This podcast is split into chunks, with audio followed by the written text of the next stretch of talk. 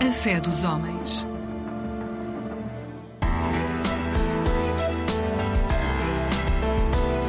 Mosaico Ecuménico, um programa do Conselho Português de Igrejas Cristãs. Olá, muito bom dia. Bem-vindo a mais um programa Fé dos Homens da responsabilidade do Copica. Fique conosco. Que segurança sou de Jesus.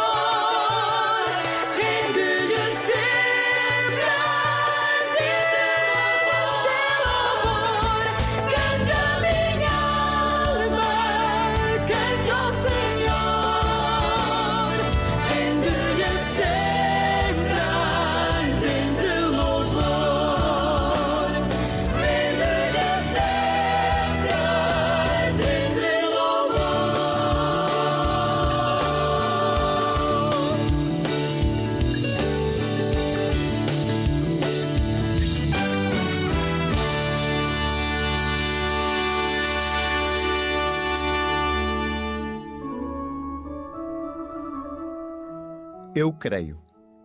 Na linguagem comum, o verbo crer significa ter uma opinião não muito segura sobre um assunto, o que equivale a não saber bem.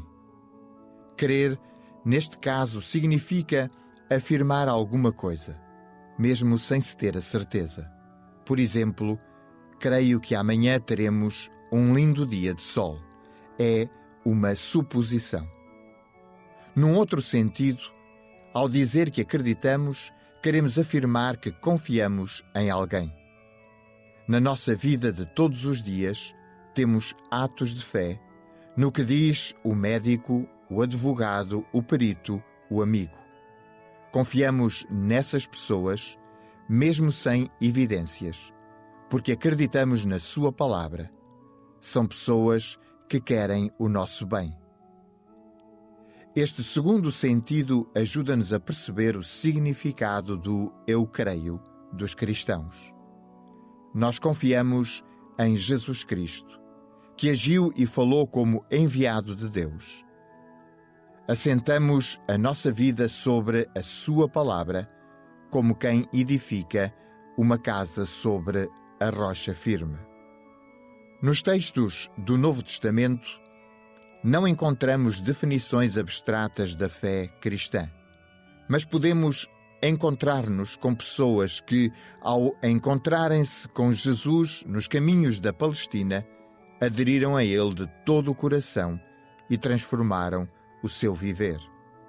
Podemos também ver como os primeiros cristãos, aceitando o testemunho dos apóstolos, viviam em comunidades de fé e proclamavam com entusiasmo que Jesus é o Senhor, porque o seu Pai o ressuscitou dos mortos e o fez sentar à sua direita na glória celeste.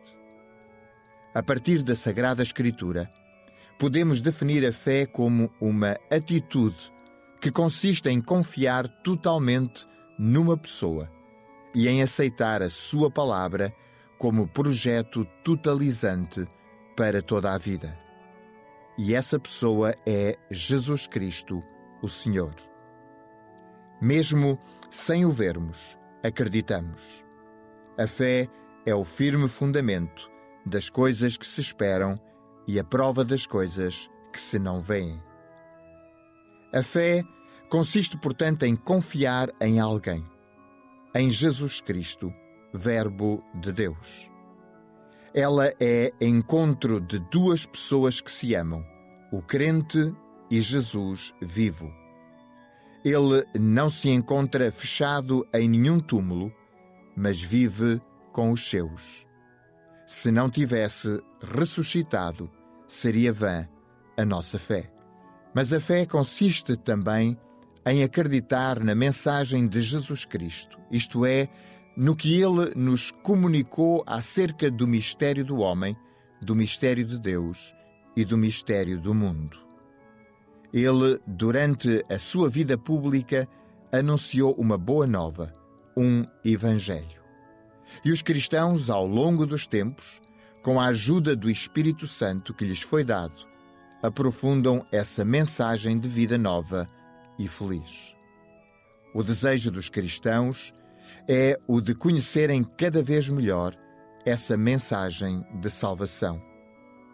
Paulo pede a Deus que conceda aos cristãos de Éfeso o espírito de sabedoria e de revelação para conhecerem cada vez melhor a Deus e ao seu plano de salvação realizado por Jesus Cristo, a quem ressuscitou dos mortos. No centro ou no coração desta mensagem está a certeza da ressurreição do Senhor. Se com a tua boca confessares ao Senhor Jesus e em teu coração creres que Deus o ressuscitou dos mortos, serás salvo. Todos os que acreditam em Cristo e vivem segundo a sua mensagem formam a comunidade dos crentes, a Igreja. No dia de Pentecostes, os que aceitaram o testemunho dos apóstolos passaram a formar a comunidade da fé. E era um coração e a alma da multidão dos que criam. E ninguém dizia que coisa alguma do que possuía era sua própria, mas todas as coisas lhes eram comuns.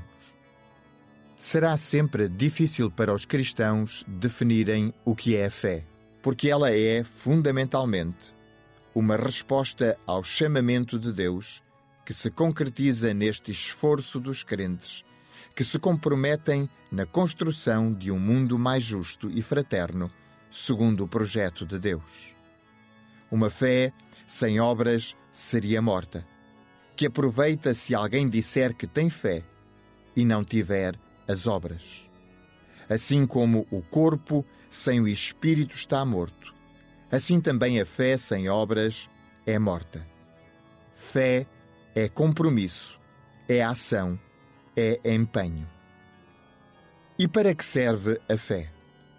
A resposta pode ser esta: para nos tornar mais felizes. Evangelho quer dizer boa nova, alegre notícia. As primeiras palavras a respeito do nascimento de Jesus são estas: Não temais, porque eis aqui vos trago novas de grande alegria, que será para todo o povo. E Paulo conclui, convidando os cristãos a viverem na alegria. A alegria do crente provém da descoberta do amor de Deus por nós e por cada uma das pessoas do mundo inteiro. À luz deste amor, procuramos viver felizes, amando-nos fraternalmente. E quem ama, já passou da morte para a vida. Essas verdades não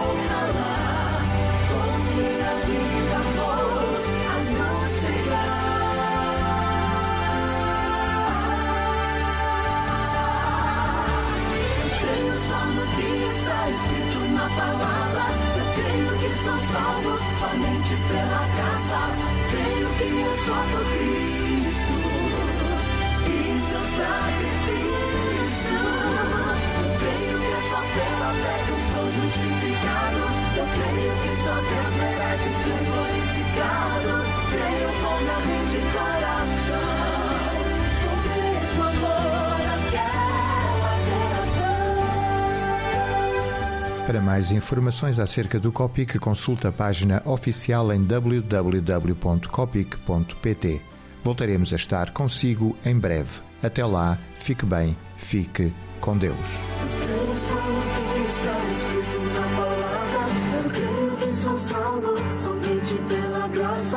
creio só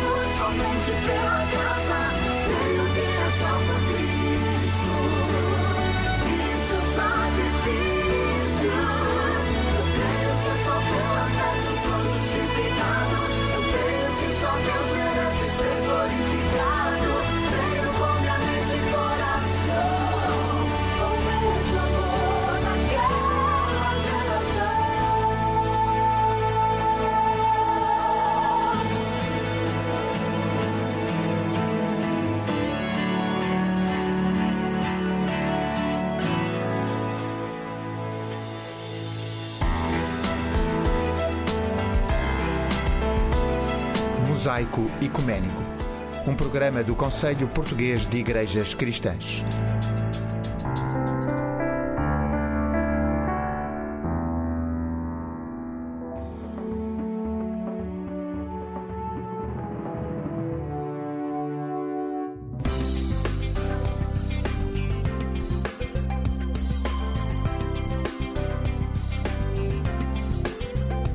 Eclésia Igreja Católica.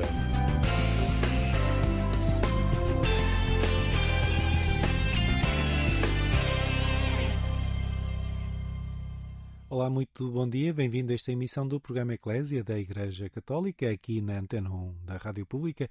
A nossa emissão de hoje é dedicada ao Dia Mundial do Doente, que as comunidades católicas celebram este domingo. Fique desse lado, vai valer a pena. Começamos ao som da música com Jorge Palma e o seu tema Vida.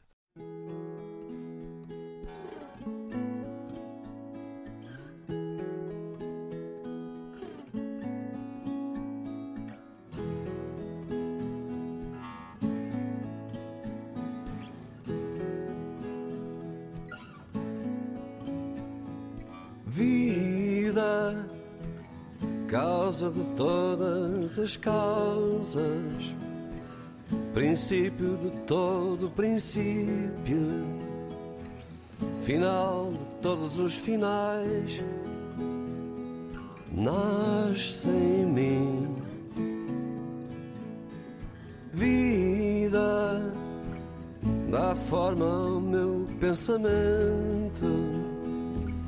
Dá corpo ao meu sentimento.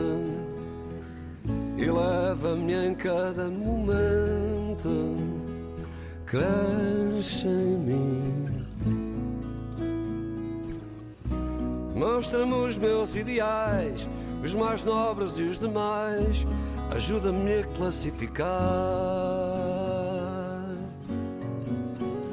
os anjos. Vida, moldura de todos os astros, fonte de todo o oceano, pilar de toda a construção vive em mim. Vida, origem do meu sobressalto, faz-me rasgar o mar alto, tomar o mundo de assalto. Vai por mim. Mostra-me os meus ideais, os mais nobres e os demais. Ajuda-me a classificar os anjos.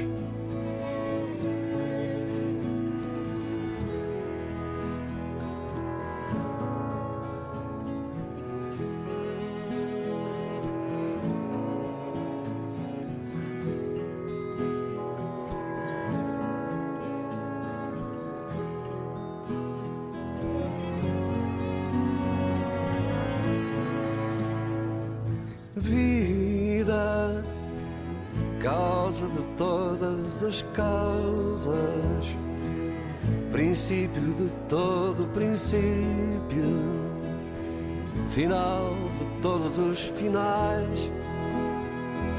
Nasce em mim. Mostra-me os meus ideais, os mais nobres e os demais. Ajuda-me a classificar os anjos.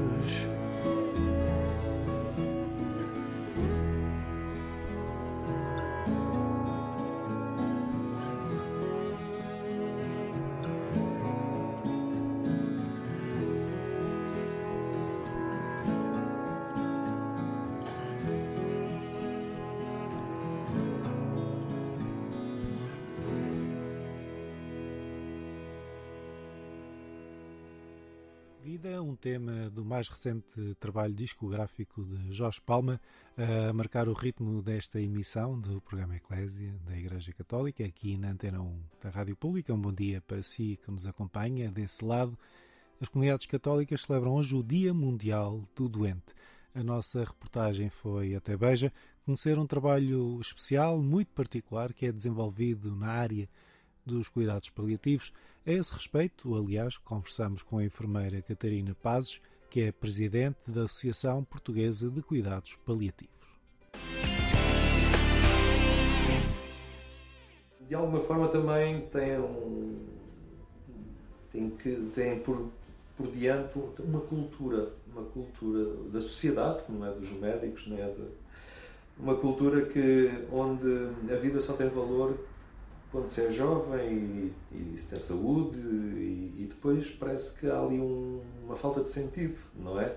Na vida das pessoas, a questão do sofrimento e a, a, o horizonte de fim de vida, as pessoas perderam de alguma forma critérios ou categorias para se saber integrar na sua vida.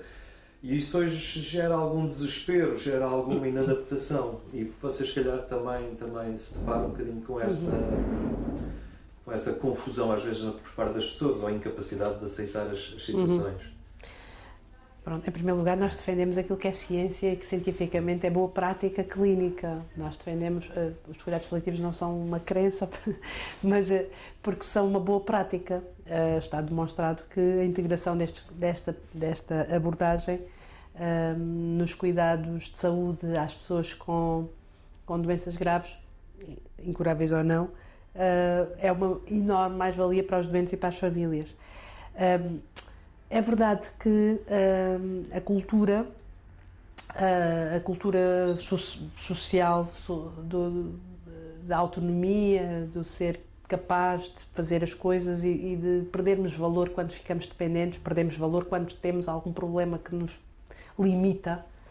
Esta perspectiva da limitação da vida e quando temos uma limitação na nossa autonomia já não temos valor. Isso é, uma, é algo que nós culturalmente está entranhado nas pessoas. ninguém quer viver dependente de ninguém. e nós vamos ensinando aos nossos, vamos ensinando uns aos outros que é assim que se vive, vive-se bem quando somos autónomos e precisar de alguém é uma fraqueza. Um, vamos evoluindo enquanto sociedade nesse sentido e, uh, por outro lado, a própria sociedade não dá condições, não, não garante condições a quem quer fazer diferente para o fazer, porque quem quer assumir cuidados, quem quer ser cuidador, se for uma pessoa em idade ativa, não consegue. A não ser que tenha uma vida uh, financeira tranquila, que lhe permita deixar de trabalhar durante um período para poder cuidar de alguém que ama e poder estar com essa pessoa nesse período em que essa pessoa precisa de si. Um, o Estatuto do, do, Cuidador, que nós ainda vamos ouvindo falar, e nós e temos a Associação dos Cuidadores Informais, que tem feito um trabalho muito importante nesse, nesse sentido, da defesa do, do cuidador informal, precisamente é, é algo que nós uh, nos deparamos todos os dias. Quem cuida, as pessoas, as famílias que cuidam são heróis. São pessoas que uh, dedicam muito do seu tempo a cuidar e não e não vê os seus familiares como fardo. Não é, tem nada a ver com isso, mas precisam de encarar as dificuldades como elas são. E, e, e a verdade é que não poder trabalhar ou, ou, ou ter uh, ou limitar a sua dedicação ao trabalho tem repercussões tem repercussões que podem ser muito importantes na sua vida, no agora e no futuro, e isso tem que ser um, problema, tem que ser um problema olhado por todos, porque ter pessoas com dependência é algo que faz parte da vida. Nós termos dependência ao longo do nosso processo de vida é algo expectável, Faz, parece que é algo que nunca estamos à espera, não é? Todos, a minha mãe diz que ah, quem me dizia a mim que ia precisar de ajuda. Toda, toda a vida tiveste quem te disse. Toda a gente, eu, eu tenho agora quem me está a dizer, é? tenho a minha mãe que me está a dizer que quando chegar aos 70, aos 80 anos, eu vou precisar de ajuda. Se não precisar antes, porque posso ter um problema de saúde muito antes, porque tenho doentes de todas as idades e sei isso. Mas há, um, há uma certa. Uh, há um certo desvalorizar uh, um, um desvalorizar ao mesmo tempo que é esconder. Um, e daí vem não haver lugar para as pessoas que têm dificuldades ou, ou têm a sua vida limitada por causa de uma doença. Um, e é aflitivo isso, é aflitivo porque, uh, mesmo para quem presta cuidados, há um bocadinho essa cultura de uh, esta pessoa já não está cá a fazer nada, não é? já não, isto já não é vida. Quando é uma vida tão rica quando é alguém que tem uma experiência enorme que pode partilhar e que pode e que tem uma vivência tão tão rica, mas não há essa oportunidade porque não há essa cultura. Neste Dia Mundial do Doente, o jornalista Henrique Matos conversa com Catarina Pazes, presidente da Associação Portuguesa de Cuidados Paliativos. Precisamos uh, de, de, olhar para isso com, com, com muita. E isto ultrapassa muito uh, a própria. Uh, o olhar religioso ou não que se possa ter da vida, ultrapassa, tem que ultrapassar porque nós somos humanos e temos esta condição que é frágil. Temos de ter essa noção e precisamos de ensinar a quem é mais novo e, e precisamos de crescer enquanto uh, crescer numa sociedade muito mais humanizada, muito mais humanista e que olhe para a fragilidade não como uma fraqueza, mas como uma inevitabilidade que pode acontecer a qualquer um e que o nosso o nosso estar uns com os outros implica estar atento e ajudar-nos uns aos outros sempre que é preciso. Faz parte de ser humano, uh, faz parte da, da condição humana essa fragilidade que acontece de um momento para o outro por um acidente não estávamos à espera, por uma doença, por um, uma circunstância uh, que, que nos, nos, acontece. A cultura uh, que temos. Não é essa, não é do cuidado, não é da, da, da, do alívio, não é da atenção para quem é mais frágil, é, é, o, é o inverso disso. E o, o crescimento exponencial das pessoas com mais dependência, das pessoas com, com mais fragilidade e com mais dificuldades no futuro, uh, tem que obrigar o ser humano a, a, a, a transformar-se de novo, a, voltar-se para uns para os outros e menos para, para aquilo que é extra uh, relação. Vocês aqui na equipa, uh, e olhando outras equipas similares em que têm um momento de atendimento, vocês optaram por ter um telefone que, que, que está sempre disponível e que circula entre vocês em, em, em perceberam que isso era essencial para, para, para os cuidadores que estão em casa ter este, esta ponte de ligação sempre que necessitarem. Eu vou-lhe confessar que este atendimento telefónico de sempre ligado nasceu de uma necessidade nossa. Uh, foi há muitos anos, quando a equipa começou e quando começámos a ter mais doentes uh, e tivemos pessoas que, uh, no intervalo entre o poderem contactar connosco e, num dia e poder, voltar a poder contar connosco no dia a seguir, contactar connosco no dia a seguir, tinham recorrido ao serviço de urgência, tinham tomado decisões, etc. E, e nós dizíamos, ah, mas era, podia ter tomado aqui este, este medicamento, ou podia ter esperado por nós de manhã, ou podia ter dito. E a pessoa diz, pois, mas eu não sabia, eu não sabia como fazer. Então nós aprendemos que é preciso antecipar, capacitar o cuidador, etc., para evitar esse tipo de situações. Mas mesmo assim, as pessoas diziam: Pois, mas é que eu. Eu não saber o que fazer. E nós dizíamos: Bom, se não souber o que fazer, ligue para este número. Pode ligar. Ah, até se for à noite, pode ligar. Se for, se for mesmo importante e não puder esperar, ligue para este número. E foi assim que nasceu o telefone, porque nós não conseguíamos não, não ter essa resposta. Um, percebíamos que as pessoas ligavam poucas vezes. Não, é um, não, não era, uh, as pessoas não ligavam assim tanto, mas quando era preciso ligavam. E, e mas o que, o, que nos, o que nós íamos estudando também da evidência que íamos vendo de outras experiências que, tinha, que, que, existiam sobre o atendimento telefónico de 24 horas, era precisamente essa segurança que as pessoas tinham em poder ligar. E, e, estava, e havia relatos que as pessoas, por terem o telefone ligado nas 24 horas, conseguiam uh, estar mais seguras, reduziam bastante as idas ao hospital, etc. Então fomos profissionalizando aquilo que no início foi algo que era uma carolice. Ah, isso. Bom, está aqui o telefone, pode ligar, pode ligar. E então e fomos profissionalizando, fomos uh, garantindo a todas as pessoas. E, a partir, e, e houve um momento em que nós dissemos: não, nós temos um telefone que está ligado 24 horas. E durante uh, todo este percurso, uh, nós fomos entendendo como, como uma enorme mais-valia para as pessoas. E hoje é, um, é, uma, é uma enorme mais-valia que a equipa pode oferecer às pessoas os serviços, os, os decisores, uh, os, os, conselhos de administração ao longo do tempo foram reconhecendo a importância que isto tinha e gradualmente foram in, in, incluindo este, este, esta, esta hum, oferta, pronto, esta, esta hum, resposta como algo que é oficial e, portanto, vai, sendo, vai havendo lugar a um pagamento de X número de horas, não da totalidade, mas de um, parte das horas já são alvo de pagamento, precisamente porque reconhecem que é uma mais-valia do serviço. E, mas foi uma mais-valia que, que, os profissionais da equipa impuseram à própria equipa. Ninguém nos impôs esta, esta resposta.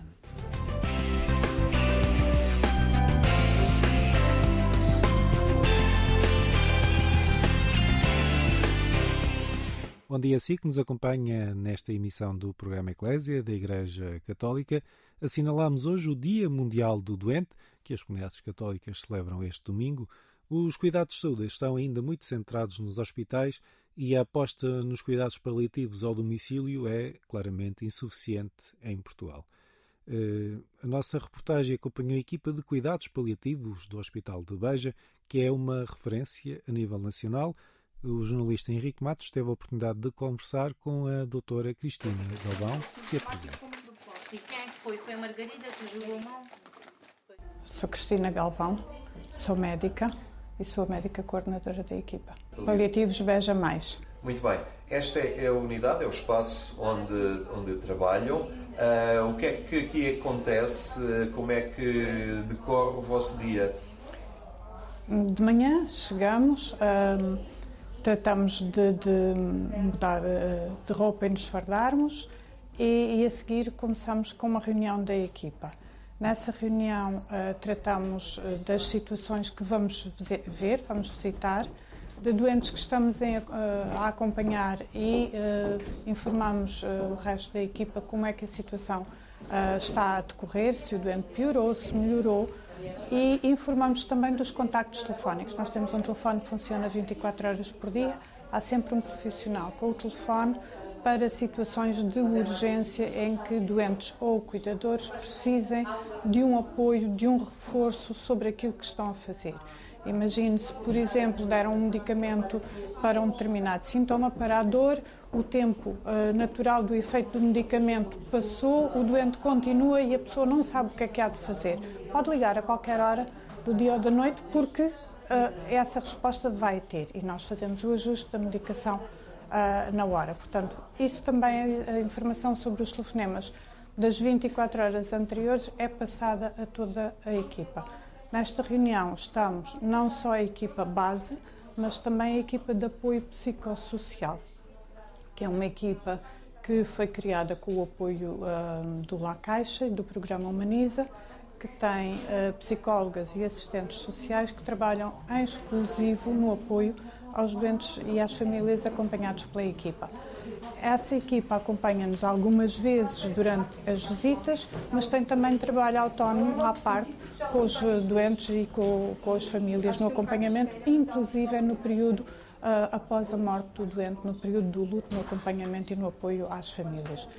Esse apoio depende da necessidade, nem todas as famílias necessitam, mas depende da necessidade que cada família tenha e, e portanto, tem o acompanhamento todo o tempo que for necessário por um psicólogo que é especializado neste apoio uh, no luto. Uh, depois dessa reunião, dividimos Uh, alguns podem ficar aqui a fazer trabalho que é necessário, encomendas de materiais, uh, receber uma família que, que possa uh, necessitar aqui de ter uma reunião connosco. outros saem para a comunidade para visitar doentes.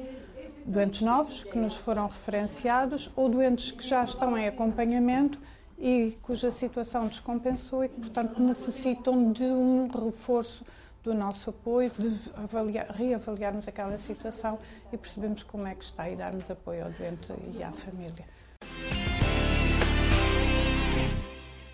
Bom dia para si que acompanha esta emissão do programa Eclésia da Igreja Católica. A respeito do Dia Mundial do Doente, que se celebra este domingo, falamos do trabalho da equipa comunitária de suporte em cuidados paliativos Beija Mais. Esta equipa de apoio psicossocial assegura apoio também na área da espiritualidade e acompanha os cuidadores formais com apoio ao voluntariado e acompanhamento no luto.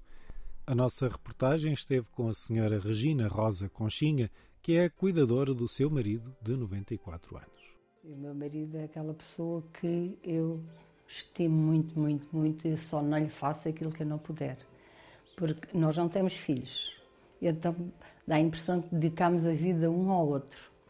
E então, uh, como é que aguenta isto? Ele teve um. começou a ter problemas de mobilidade e de esquecimentos, tudo isso.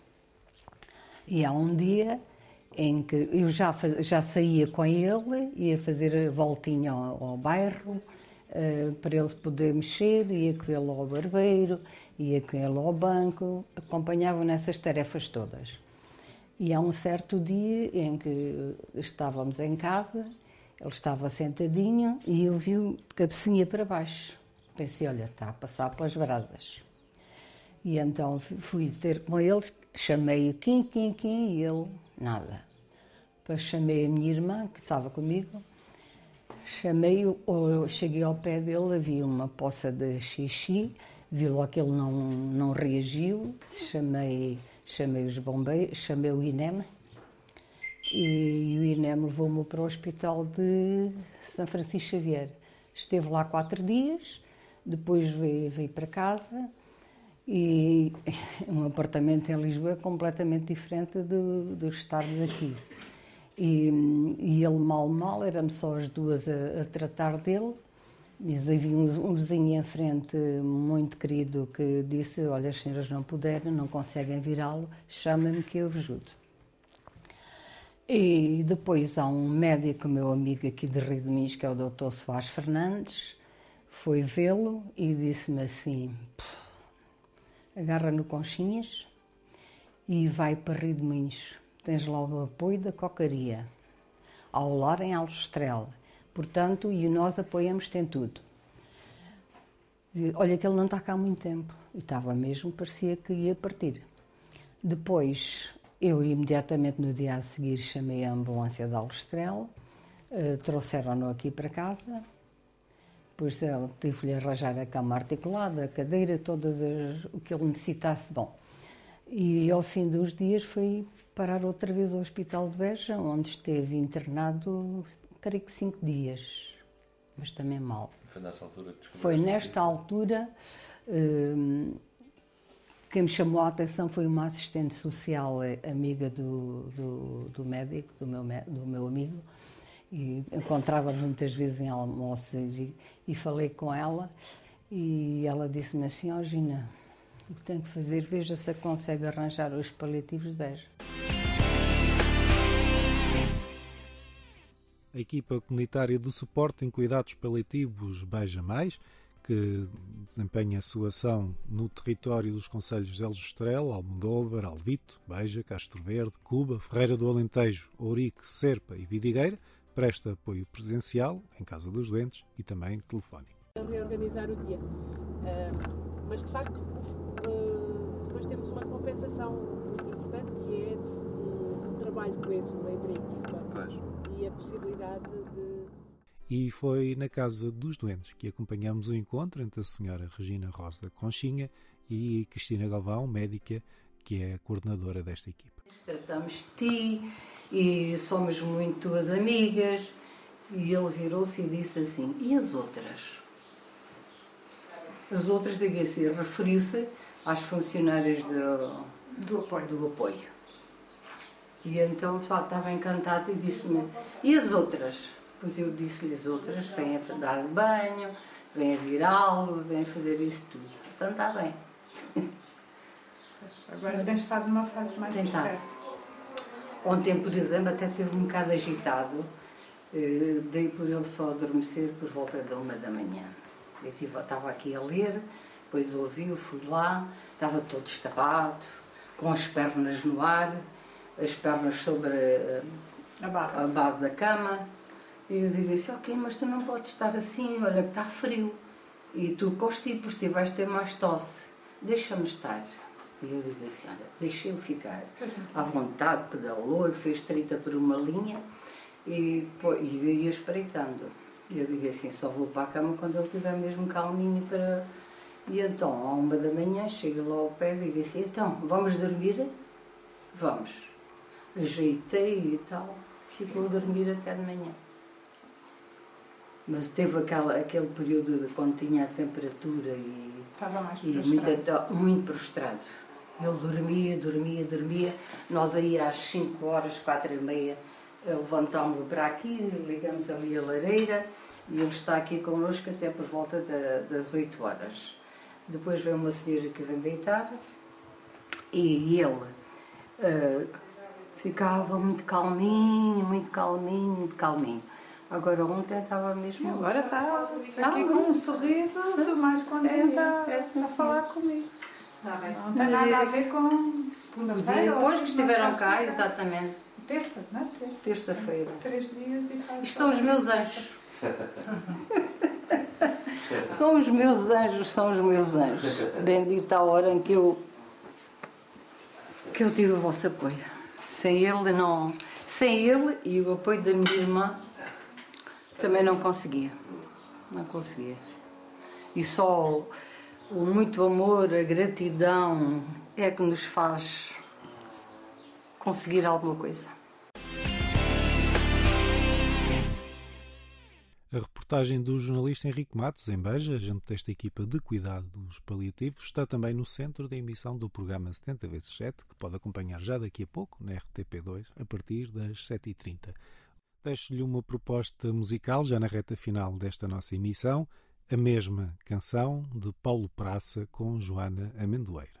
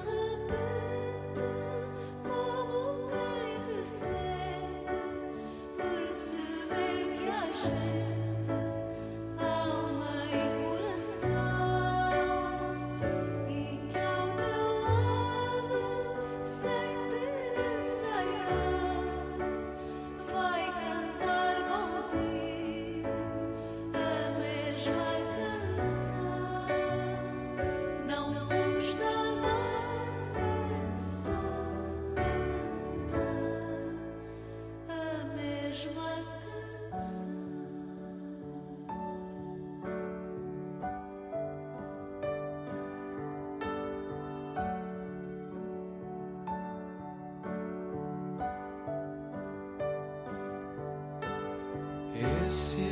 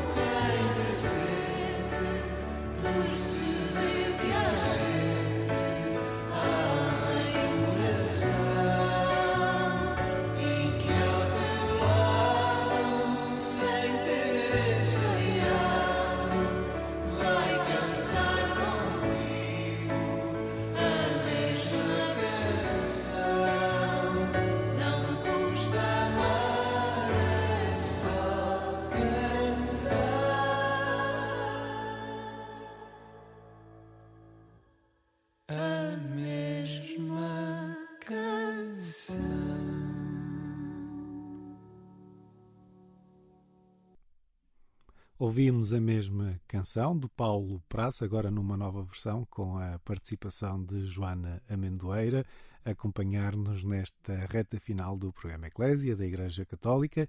Eu sou Otávio Carmo, é sempre um gosto estar deste lado. Permitam-me que neste Dia Mundial do Doente Deixo uma palavra particular de saudação a todos aqueles que estão em casa por motivos de doença e a todos aqueles que os acompanham nessa função absolutamente fundamental de cuidador. A nossa emissão volta à sua companhia na madrugada de quarta para quinta-feira, pouco depois da meia-noite. Até lá, despeço-me com votos de um santo domingo e uma vida feliz.